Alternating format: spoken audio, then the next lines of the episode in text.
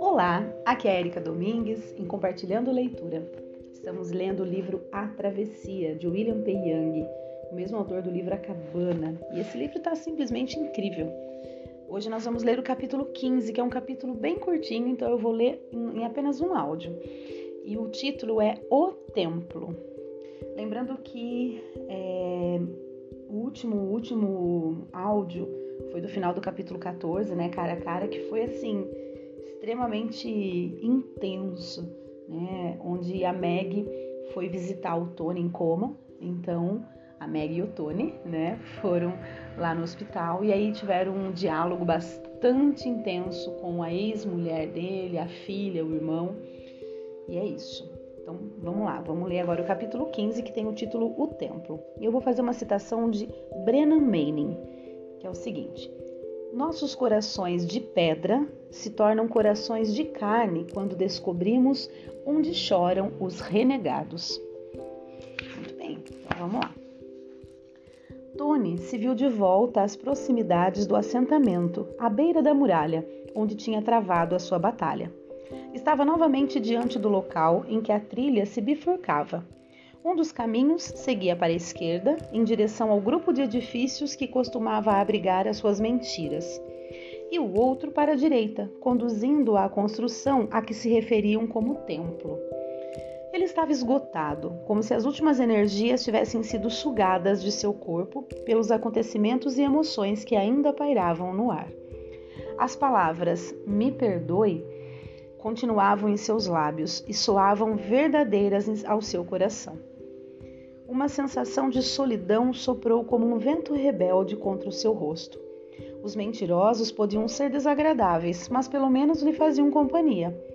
Talvez uma verdadeira mudança aumentasse o tamanho do seu coração, criando espaço para uma comunidade autêntica. Em meio a todo o arrependimento e desamparo, havia um quê de esperança, uma expectativa de que algo mais estava por vir. Mas ainda havia aquele lugar no fim do caminho da direita ele conseguia enxergá-lo ao longe, como um bloco de granito entalhado na muralha. Não fosse pelas beiradas claramente esculpidas e trabalhadas, poderiam ser confundido com uma rocha enorme que tivesse caído de algum ponto mais alto. Um templo? O que ele teria a ver com um templo? Qual a importância daquele local?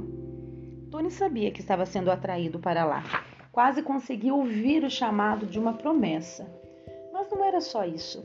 Além da expectativa, havia também uma ponta de medo, a sensação de que algo não estava correto, uma inquietude que parecia ter prendido seus pés ao chão e não queria soltá-los. Será que aquele era o templo de Deus? Do Deus Pai? Provavelmente não, supôs. Vovó tinha dito alguma coisa sobre como Deus se encontrava do outro lado da muralha. Aquela estrutura estava do lado de dentro, não conseguia imaginar que Deus fosse querer viver em um lugar como aquele, sem janelas nem portas visíveis.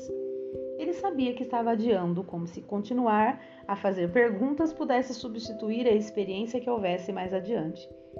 Pensou no que vovó diria.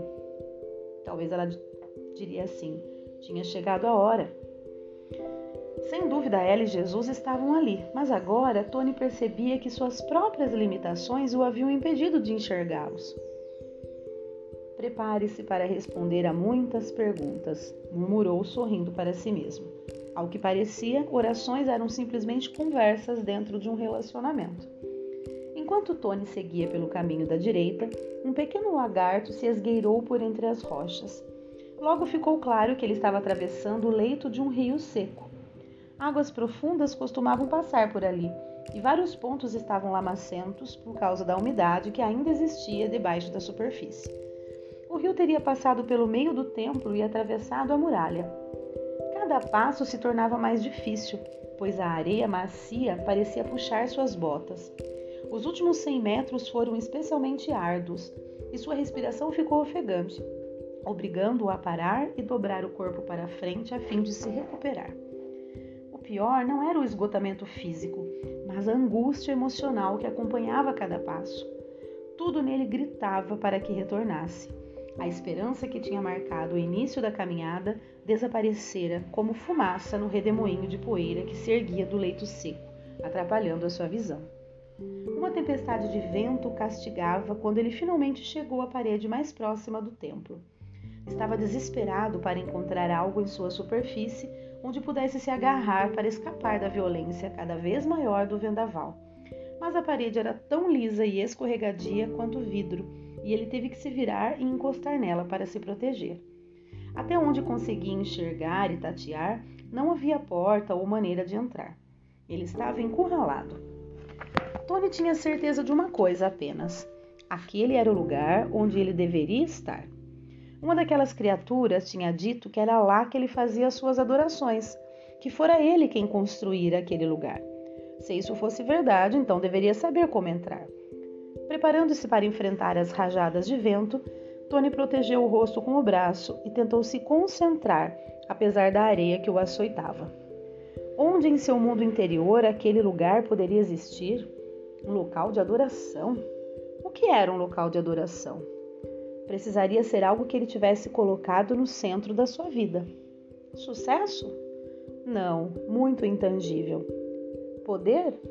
Não, também não era satisfatório nem fundamental. Jesus, por favor, me ajude, ele suplicou. Como uma resposta à sua prece, um pensamento lhe veio à cabeça. Era como a placidez da manhã irrompendo ao longe e se desdobrando aos poucos. Mas essa lucidez chegou acompanhada de um desespero profundo. No mesmo instante, Tony soube o que era aquele lugar. Era o peso voraz no âmago de sua existência. Era um túmulo, um sepulcro, um jazigo que servia de memorial para os mortos. Ergueu o rosto e pressionou contra a parede, a tristeza transbordando como um rio do canto mais profundo e precioso de sua alma colou os lábios à pedra lisa e fria, beijando-a, e sussurrou: Gabriel. Um relâmpago caiu perto dele, despedaçando o muro como se ele fosse de vidro e derrubando Tony. O impacto desenterrou a entrada de um corredor e ele engatinhou rumo à escuridão. Uma vez lá dentro, o vendaval se dissipou com mais rapidez do que surgira. Levantando-se com facilidade, ele seguiu em frente, tateando uma parede e arrastando os pés com cuidado, com medo de pisar em algum buraco e cair.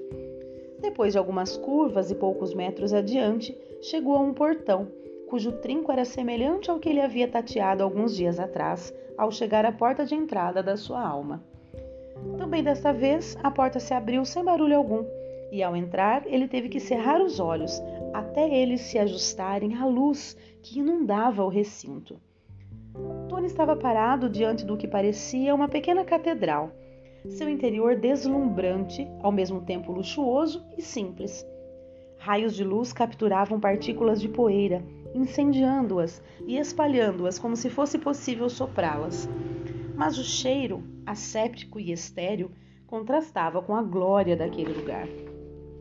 Não havia cadeiras nem bancos, apenas um espaço vazio e um altar, e um altar ao longe, banhado numa luz tão forte que impedia Tony de discernir seus detalhes. Ele deu um passo à frente e sussurrou: Não estou sozinho. A frase reverberou nas paredes e no chão de mármore. Não estou sozinho. Repetiu mais alto desta vez e encaminhou-se em direção à luz. De repente, notou um movimento dentro da claridade e parou imediatamente, tomado por uma expectativa aterrorizante. Gabriel? Ele não conseguia acreditar em seus próprios olhos. Aquilo que mais temia e desejava estava bem à sua frente. Não era um altar, mas uma cama de hospital, cercada de luzes e aparelhos. Gabriel, seu filho de cinco anos, estava ali, olhando para ele. Tony correu em direção ao vulto. Pare! ordenou o menino, um tom de súplica ecoando pelo templo.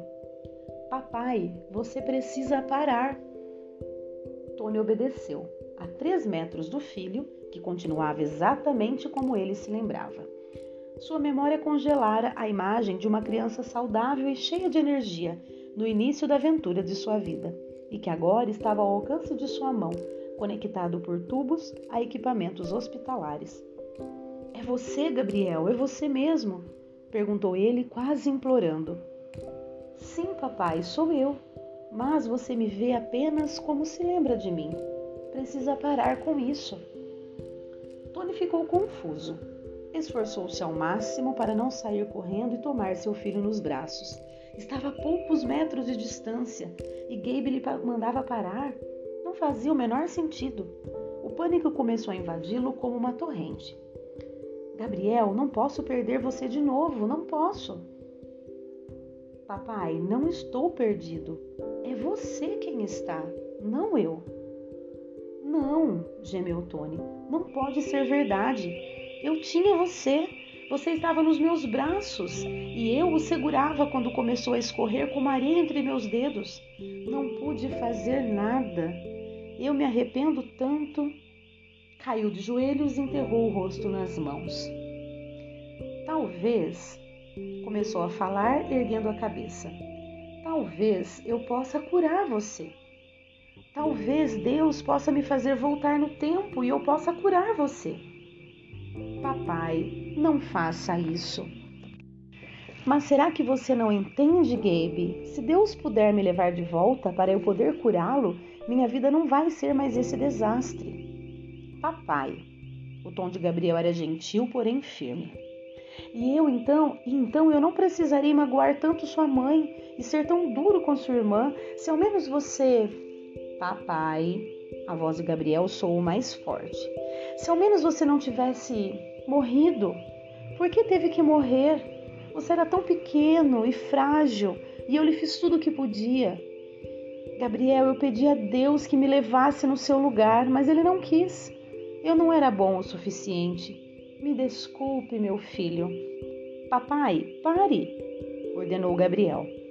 Tony ergueu os olhos e notou que lágrimas escorriam pelo rosto de seu filho, onde uma expressão de amor pelo pai estava inscrita em letras garrafais.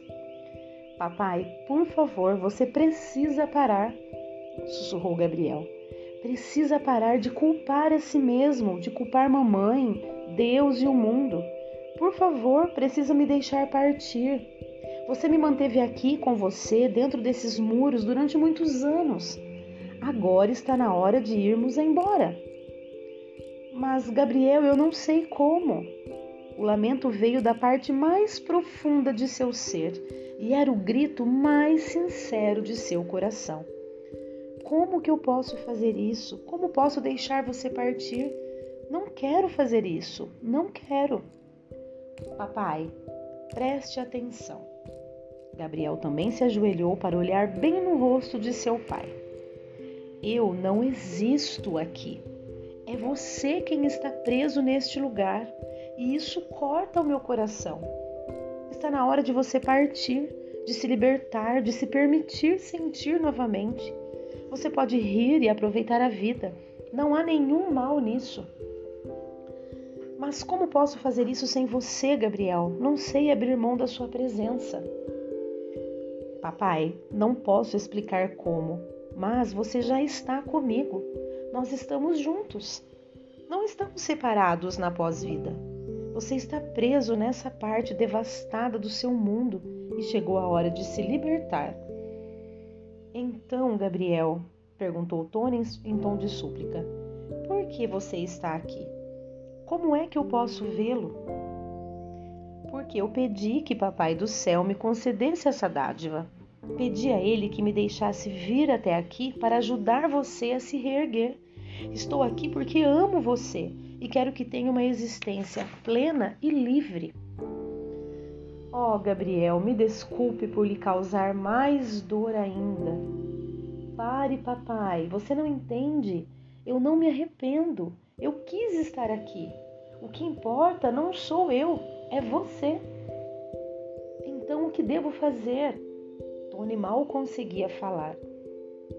Você vai sair daqui sem olhar para trás e atravessar os muros que construiu. Vai seguir em frente, papai. Não se preocupe comigo. Você nem pode imaginar como eu estou bem.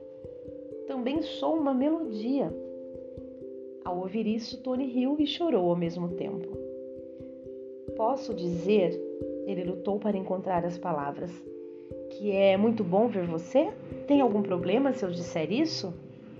Não, papai, não tem nenhum problema. E eu posso dizer que amo você e sinto muito sua falta e que às vezes a única coisa em que consigo pensar é em você?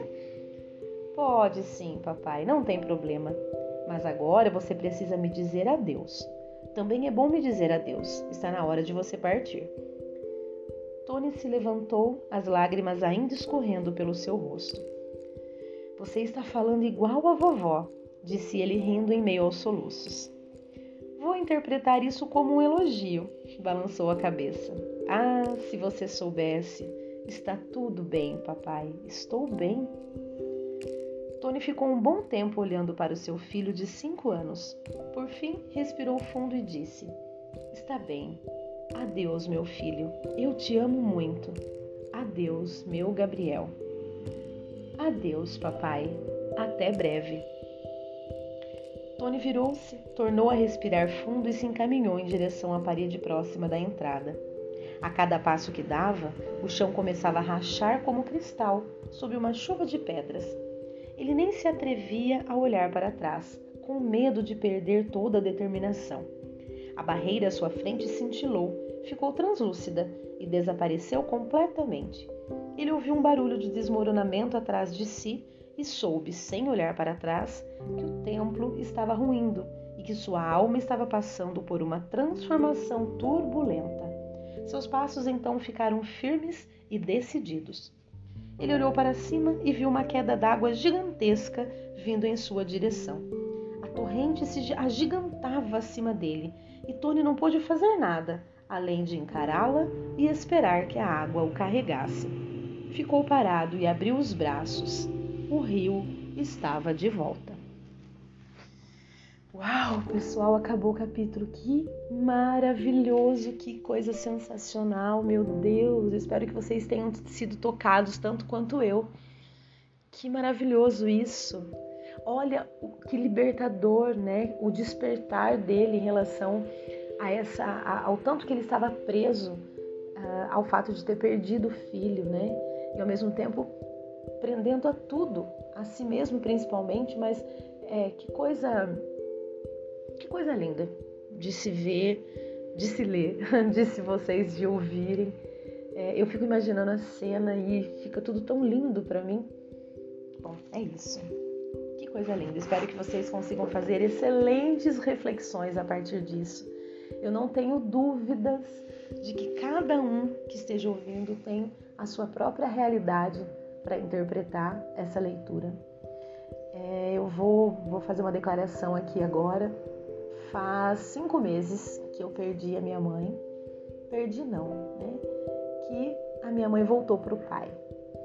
E, e eu tenho que agradecer a Deus a lucidez que Ele conseguiu me dar, porque é muito difícil perder a mãe, né? Você não ter mais, perder a convivência, vamos dizer assim. Jamais eu perdi a minha mãe, mas sim a presença física dela. Isso sim, isso infelizmente eu perdi. Mas eu sei que ela está num lugar muito melhor, que ela está agora sim definitivamente curada, olhando por nós. E isso é o que me dá força para seguir adiante.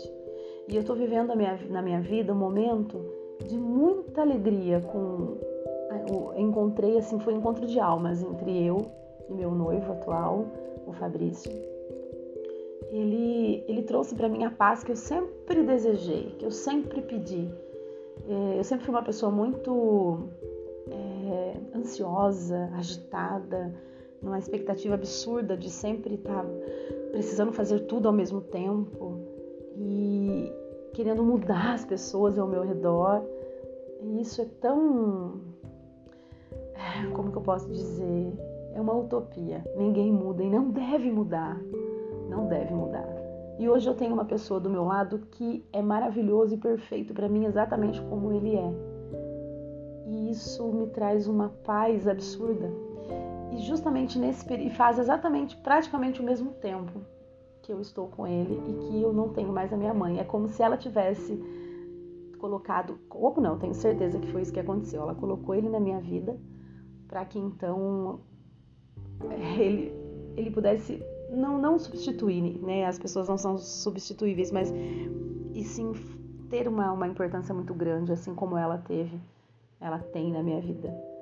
Então, eu olhando para essa leitura agora, eu consigo interpretar que é isso que a gente tem é dessa forma que a gente tem que olhar para as nossas perdas, né, em relação à morte, aos nossos entes queridos que se vão. Na verdade, não é um adeus, é um até breve, né?